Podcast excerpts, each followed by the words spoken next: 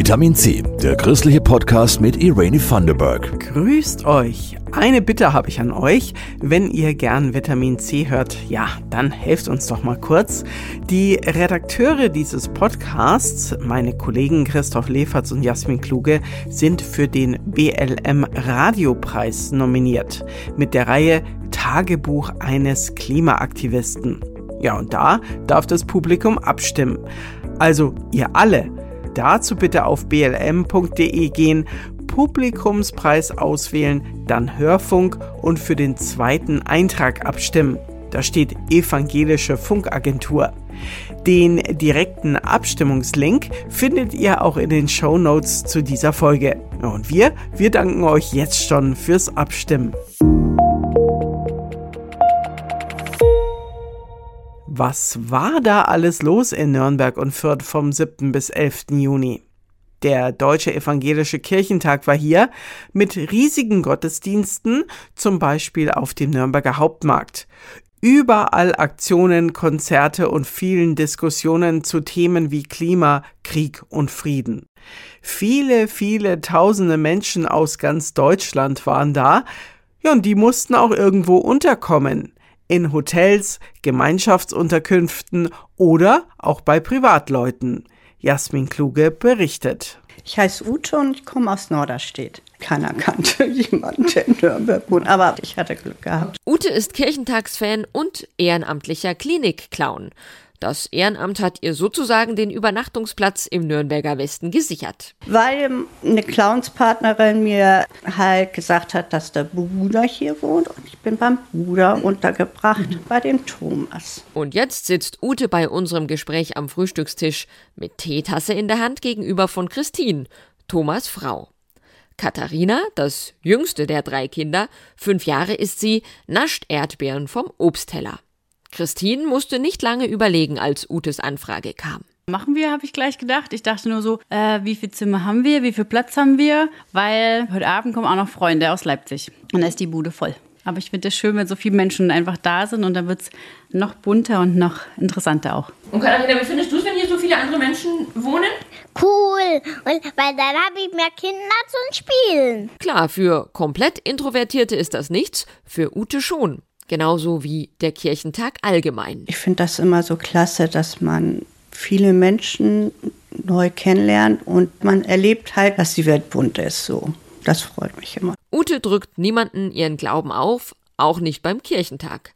Wenn sich dann allerdings Gespräche über den Glauben entwickeln, findet sie das umso schöner. Ich habe eine Engländerin kennengelernt, die hatte mir dann so auch ein paar Sachen erzählt, dass sie krank gewesen ist und sich näher auch mit dem Glauben auseinandergesetzt hat. Und ich war auch einmal ganz doll krank.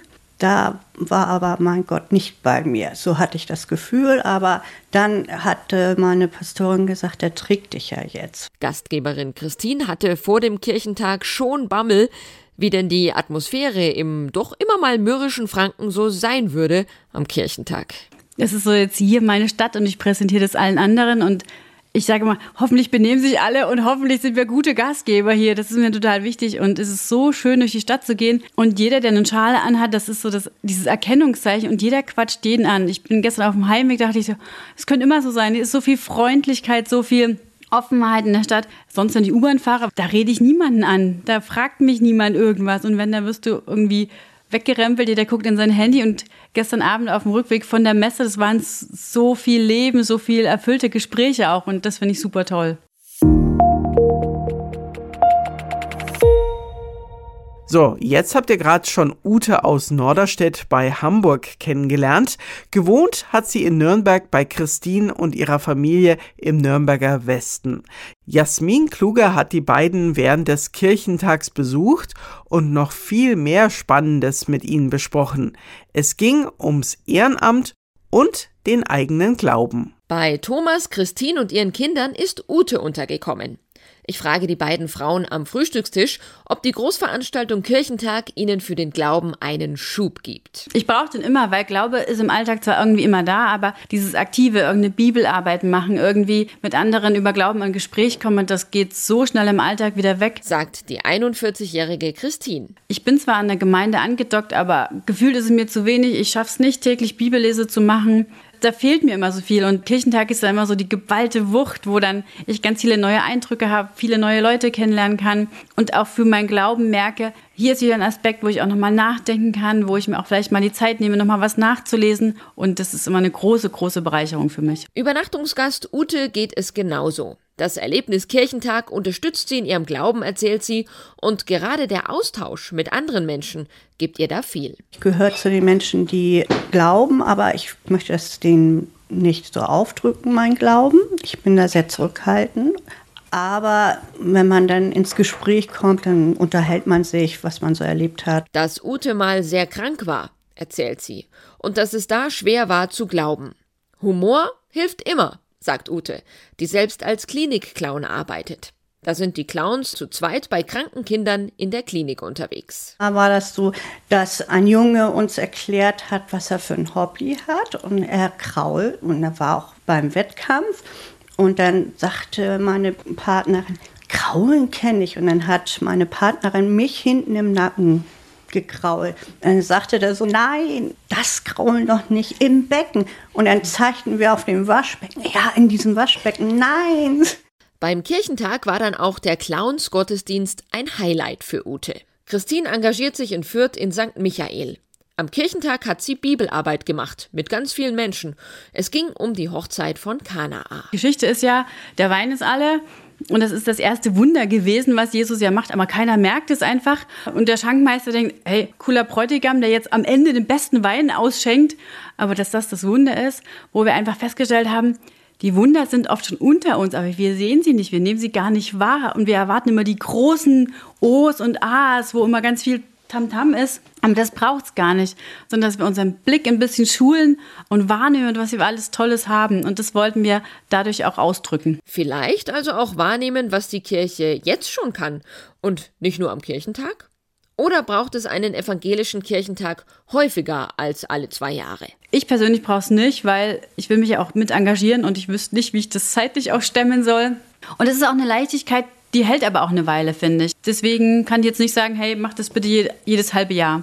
Nee, dann hat es nicht mehr diese Leichtigkeit, nicht mehr dieses Besondere. Die geballte Ladung Glauben und gelebte Gastfreundschaft gab es für Christine und ihre Familie und für ihre Gästin, Ute aus Norderstedt, beim Kirchentag 2023. Wir bleiben noch ein bisschen auf dem Nürnberger Kirchentag und gucken zu einem spannenden Experiment mit künstlicher Intelligenz.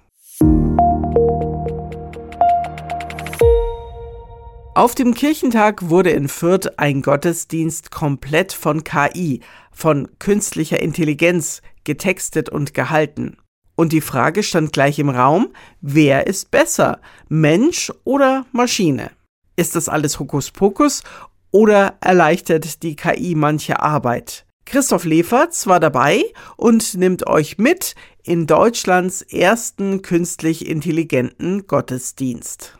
Schalte es ein, die Maschine. Im Namen des Vaters und des Sohnes und des Heiligen Geistes. Eine blonde junge Frau in heller Rüschenbluse und goldenen Ohrringen führt auf der Leinwand durch den Gottesdienst. Ein künstlicher Mensch und sie macht einiges gleich Frage, anders. Wie man die Gemeinde in zwei Gruppen teilen könnte, ohne auf Stereotypen zurückzugreifen, schlug ich vor, diejenigen, die in den ersten sechs Monaten des Jahres Geburtstag haben, die gelben Verse lesen zu lassen und diejenigen, die später Geburtstag haben, die pinken Verse. Denn tausend Jahre sind wir wie der Tag. Tausend Jahre sind wie ein Tag. In manchen Dingen wirken deutsche Gottesdienste tatsächlich stehen geblieben. Aber auch die KI ist manchmal etwas konservativ. Wir bekennen, dass wir deiner Herrlichkeit nicht gerecht geworden sind und in Gedanken, Worten und Taten gesündigt haben.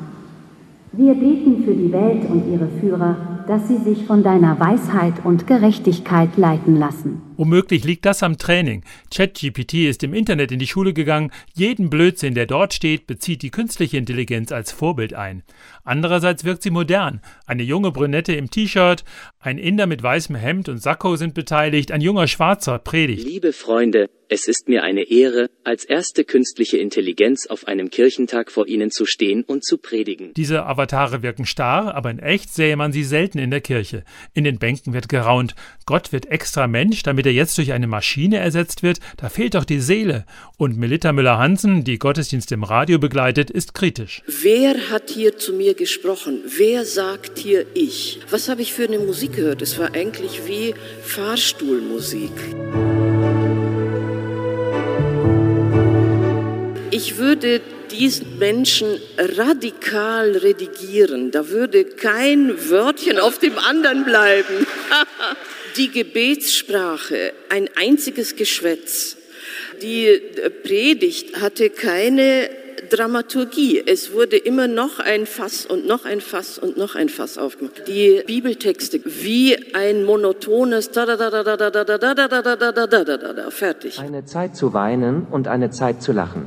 Eine Zeit zu trauern und eine Zeit zu tanzen. Eine Zeit, Steine wegzuwerfen. Die Predigt war echt ein Floskelfest und viel wir müssen, müssen, müssen. Aber ehrlich, plötzlich ist die KI öde und die Kirche spannend? Ich sage nicht, dass alle unsere Gottesdienste super wunderbar sind in der Kirche. Die KI-Sprachmelodie ist besser als bei der Bahn, aber fürchterlich langweilig auf die Als Dauer. Gesellschaft müssen wir der Entwicklung und dem Einsatz von KI, die für die Menschheit von Nutzen ist, Priorität einräumen und dabei auch die potenziellen Risiken und negativen Die Paulskirche in Fürth war brechend voll. Alle haben bereitwillig beim künstlichen Gottesdienst mitgemacht. Ich fand ihn ein bisschen anstrengend. Man konnte irgendwie gar nicht so Emotionen aufbauen. Sie konnte auch nicht auf uns reagieren, wenn wir mal gelacht haben. Es ist zwar ein bisschen beängstigend, aber ich finde es eigentlich eine relativ gute Idee. Ich finde das krass, dass man so viel machen kann. Gruselig. Das, was im Netz zu finden ist, runtergerasselt. Ich bin mir nicht vorgekommen wie in der Kirche, weil der Fokus dann erstmal auf dem Bildschirm war. Die Musik war für mich jetzt nichts zum Mitsingen. Das hat natürlich da total gefehlt, dass man da so ein Gegenüber hat, wo man weiß, das bedeutet etwas für die Person. Und der hat immer das Gleiche gesagt, immer wieder und immer wieder das Gleiche. Und nicht nur das Gleiche, sondern auch hart an der Manipulation, zum Beispiel Möge Selbstoptimierung. unsere gemeinsame Zeit fruchtbar, anregend und vor allem sinnvoll sein. Dann undurchsichtige Ich habe Algorithmen dieses Kapitel gewählt, weil es an unsere früheren Texte und Gebete und anknüpft. unfreiwilliger Humor. Dies kann durch das Festhalten an veralteten Programmen, Algorithmen oder Daten behindert werden. Ob ChatGPT in Zukunft den besseren Gottesdienst macht oder uns den Spiegel vorhält, wie dumm das Internet ist und wie langweilig manche Gottesdienste sind, das bleibt offen. Und ChatGPT hätte dazu vermutlich auch mehr als eine Meinung. ChatGPT hat heute Morgen im Auto gesagt, er könne nie eine Beziehung zu Gott aufnehmen. Also ChatGPT hat mir schon erzählt, dass sie RS durchaus Ebenbild Gottes ist und damit auch eine Verbindung zu Gott hat. Wir bleiben dran, so intelligent wie es geht.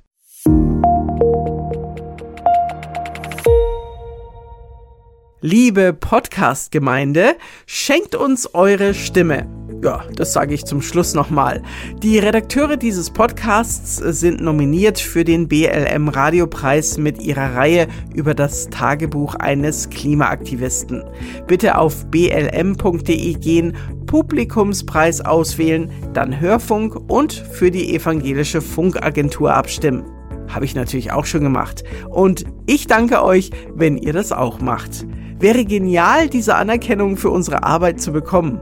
Fast so schön, wie wenn ihr ein Abo und eine Bewertung da lasst für unseren Podcast. Ich bin Irene, danke an euch alle und bis zum nächsten Sonntag. Das war Vitamin C, der christliche Podcast. Für Fragen oder Anmerkungen schreibt uns an pod-vitaminc.epv.de. Vitamin C, jeden Sonntag neu.